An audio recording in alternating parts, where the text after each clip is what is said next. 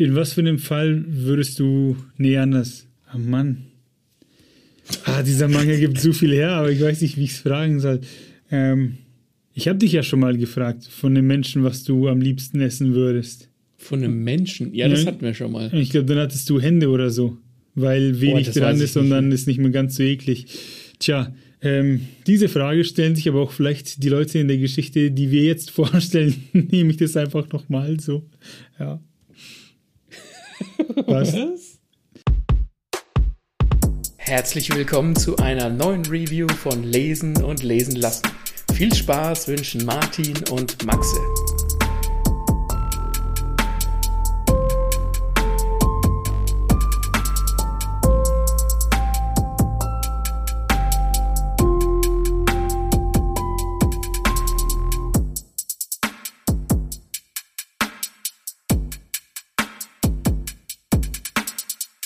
Wir sprechen heute über Gannibal, was witzig ist, weil das klingt ähnlich wie Kannibal. Ne? Ähm, das ist eine Ja. Manga-Reihe, die erscheint bei Hayabusa und Ist kostet. sie nicht mit drei, mit drei abgeschlossen? Nee, da kommen noch mehrere Bände, mindestens sechs, meine ich, gesehen zu haben. Oh, Liste Volumes 13. Ja, 13 kommen da. Ah, Ähm, kosten 10 Euro pro Band. Sie sind auch ein bisschen höher als die, bisschen größer als die normalen Carlsen-Mangas, sage ich mal, die man so kennt. Größer als One Piece-Bände. Und genau, ich bin jetzt bei Band 3. Ich habe schon mal einen Quickshot auf Instagram und Facebook rausgehauen zum ersten Band damals, weil ich das so geil fand. Und es wird nicht schlechter. Deswegen sprechen wir jetzt nochmal drüber äh, zu Band 1 bis 3.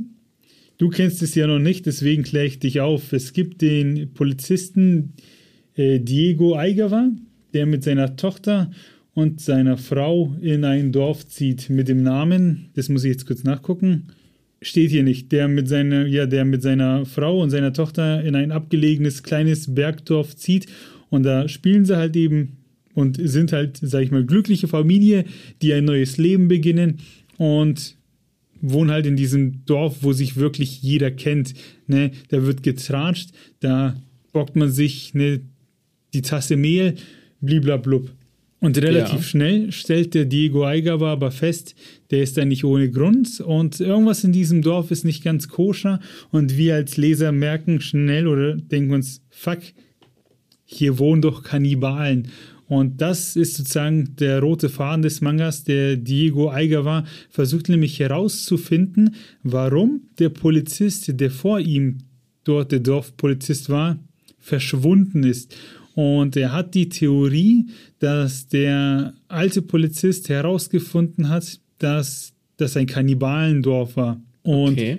das hat sowas übelst Geiles von Thriller. Das ist so stellenweise übelst dunkel gezeichnet. Die, Leu die Fratzen der Leute einfach nur ekelhaft. Ähm, das, Okay. das hat so Schattierungen. Das hat dieses, ne, nicht so noir-mäßig, aber so, äh, wie soll ich sagen? Halt schon einfach gruselig. Und es ist halt aber ein Thriller. Ne? Es ist ein Krimi, da ermittelt einer. Und auch auf den Covern sieht man immer wieder so einen bärtigen Typen, der wohl so der Hauptböse ist. Und der wird immer nur angeteased und immer wenn er kommt, dann denkst du dir, boah, okay, jetzt geht's zur Sache, jetzt ist die Kacke am Dampfen. Und so leben die drei eben in diesem Dorf. Band 1 ist noch so ein bisschen, die kommen an, der stellt fest, hier ist irgendwas komisch und ich möchte herausfinden, was da war. Band 2 geht dann ein bisschen in die Vergangenheit vom Polizisten, wo sie noch in der Stadt gewohnt haben. Und den fand ich wichtig, den zweiten Band, weil das ist eine Rückblende. Weil im ersten Band ist der noch, wie soll ich sagen, relativ zögerlich, der Diego Eiger war und lässt sich ziemlich viel gefallen von den Leuten. Und im Band 2 erfahren wir, dass der früher ganz anders drauf war, dass der eher so drauf war, dass er erst zugeschlagen hat und dann Fragen gestellt. Und da gibt es sowas ja schon Horrormäßiges, weil seine Tochter da an einen Pädophilen gerät. Und der, ich will jetzt nicht zu viel spoilern, aber ich drücke es mal sehr euphemistisch aus. Er macht, dass es dem schlecht geht, dem Pädophilen. und äh, daraufhin wird er halt eben versetzt und seitdem spricht auch seine Tochter nicht mehr. Und wie gesagt, deswegen braucht so die die Familie eben diesen Neuanfang. Ähm, Und im Band 3 gehen dann die Ermittlungen weiter und es stellt sich immer mehr heraus, dass die im Fokus von diesem Dorf stehen durch diese Ermittlungen und die können dann nichts machen, ohne dass es das Dorf nicht mitkriegt. Und wenn der, der Diego Eiger war, der muss sich da halt auch einleben in dieses Dorfleben und die haben da so eine Band und Traditionen und du bist Mitglied in dem und jenem Verein. Und wenn der nur fünf Minuten zu spät kommt, dann kriegt er natürlich seinen Spruch zu hören, so, hey, wo warst du denn, ne? wieso bist du denn zu spät? Und normalerweise im Alltag würde man sagen, so, ja, Verkehr, ne, oder halt so Stau, haha. Und die Leute fragen, nicht, fragen nicht mehr nach. Nur bei dem fragen die Penetranten nach, so, und jetzt sag uns wirklich, warum du zu spät bist und so. Äh, wo es schon ja, richtig. Also auf dem Kicker. Ja, wo es schon richtig anstrengend wird und du denkst, hey, jetzt lässt halt den Typen mal in Ruhe.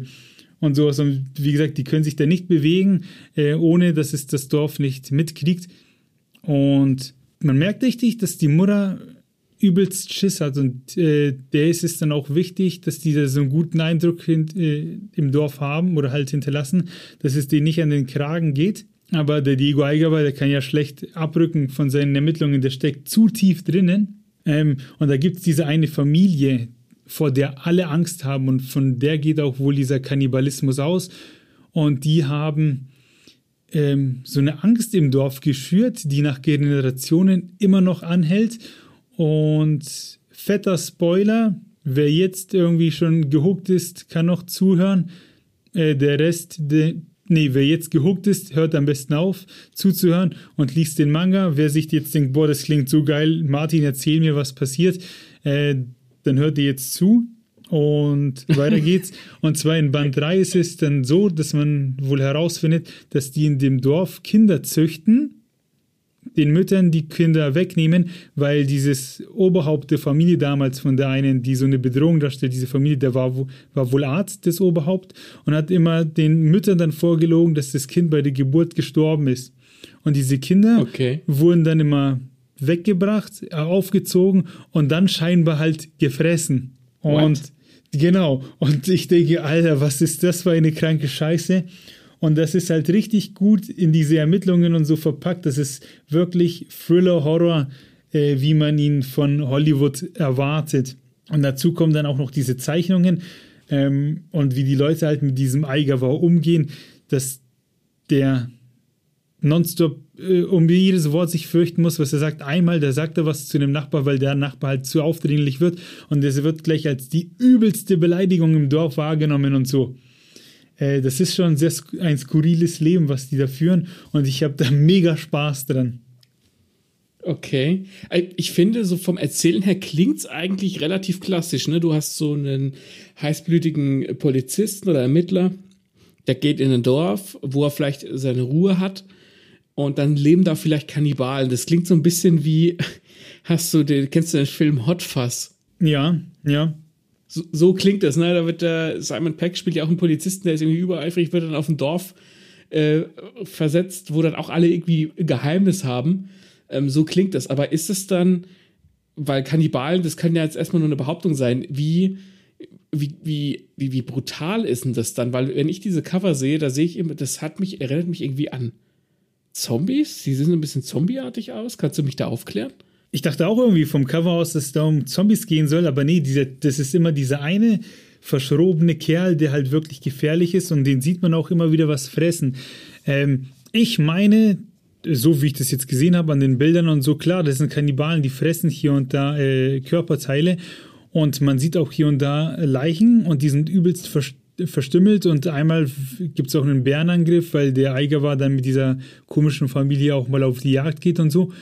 Und die Bilder sind schon ziemlich gefährlich. Und es ist tatsächlich wie ein Hotfast, der kommt dahin und alle haben wohl hier so ein bisschen ihr Geheimnis, nur so wie das gezeichnet ist, ähm, impliziert es dir von Anfang an keinen Spaß, sondern Gefahr. Und dann taucht auch noch die Tochter von dem alten Polizisten auf und erklärt dem Eiger halt so, hey, mein Vater, der ist nicht verschwunden, sondern das war das Dorf, das ihn los wurde, aber die hat halt auch keine Beweise. Ähm, und ja, man merkt von Anfang an, dass da die Kacke übelst am Dampfen ist. Und das ist nicht so Gruselhorror, aber manche Bilder sind halt echt eklig. Da ist dann, gibt so eine Sexszene äh, zwischen dem Eigawa und seiner Frau und plötzlich siehst du so einen Typen, nur so das Auge, wie er äh, am Fenster und wie es halt den beiden zuschaut. Und das sieht schon Ja. richtig creepy aus und so. Ähm, oder die Mutter von der Tochter, von dem alten Polizisten, die ist in so einem, die lebt in einem Altenheim und die ist halt, wie soll ich, ich drück's mal jetzt politisch unkorrekt aus, die ist irgendwie völlig gaga von den Sachen, die passiert ist, äh, übelst dement und ähm, die besuchen die dann einmal im Krankenhaus und da siehst du nur diese Zeichnung von der Frau, wie das Gesicht schon so ein bisschen eingefallen ist und die Augen zwar ganz groß, aber halt leer. Die, die halt, äh, macht dir einfach Angst, diese Bilder, die sind halt schon sehr, ja, äh, ne, da zieht sich's ein bisschen bei einem zusammen. aber es ist, es ist trotzdem ein bisschen mehr Thriller als Horror, aber halt mit guten Horrorelementen. Ja. Ja, ich finde, ich finde, das kann einen, einen, einen Thriller auch aufwerten. Also ich denke jetzt da zum Beispiel an Sieben, an den Film Sieben, der teilweise auch sehr eklig und sehr horrormäßig war und Horrorelemente hatte und das fand ich gut. Das hat dem Film gut gestanden und so ein bisschen, also das klingt nicht, als wäre es wie Sieben, sondern so vom Stil her scheint das auch zu sein. Es ist alles ein bisschen komisch und dann kriegst du so ab und an so, so Horrorspitzen, wo du dann halt einfach gerade in deinem Sessel sitzt und dir denkst, was zur Hölle bin ich sehend. Ja, und ich bin gespannt darauf, was da jetzt dann rauskommt, ob der Eiger war, äh, die ähm, überführen kann, die seine Familie, weil die sind schon sehr gefährlich und die halten ihm wirklich oft eine Knarre einfach ins Gesicht. Und der fängt jetzt an, sich zu wehren. Und wenn es jetzt noch über 13 Bände geht, also in maximal 13 Bänden, frage ich mich, was da noch alles passieren soll. Äh, ob der das schafft, da lebend aus diesem Dorf rauszukommen, ob dem seine Familie da wirklich am Leben bleibt, weil Band 1 hat schon den übelsten Cliffhanger, wo man sich. Das war ein Cliffhanger, den ich äh, bei anderen Horror-Mangas, die wir besprechen, vermisst habe. Da geht es der Familie an den Kragen, sollte man meinen. Ähm, und es gibt's da alles. Ne? Also Gannibal macht mir Spaß, so wie Horror halt einem Spaß machen soll. Hat Gannibal das Martin Seal of Approval? Bis jetzt auf jeden Fall, ja, das hat es. Und wenn es euer Seal of Approval hat, dann haut uns in die Kommentare. Äh, Feedback überall bei Spotify und iTunes und überall, wo man Feedback gegeben kann. Da freuen wir uns drüber. Und äh, gibt Gannibal eine Chance. Ich glaube, da gibt es sogar eine Realserie. Ich weiß nicht, ob sie es schon nach Deutschland geschafft hat. Ja, ja, da gibt es schon eine Serie. Ähm, in Japan, glaube ich. Und wenn nicht, gibt es hoffentlich bald eine. Falls ich da was Falsches gelesen habe. Aber ansonsten. gerade mal. Ja, tatsächlich. Genau, also ruhig mal auschecken das Ganze. Äh, bei Hayabusa ist es rausgekommen. Ich, ich, ich würde gern schimpfen, irgendwie eine Kritik, eine Kritik bringen, aber mir fällt keiner ein. Ich, ich fand es gut. Ähm, ne, weil, Ähm. ja, erzähl. Also die kann man tatsächlich bei uns gucken. Die gibt es auf Disney Plus. Gibt eine Staffel.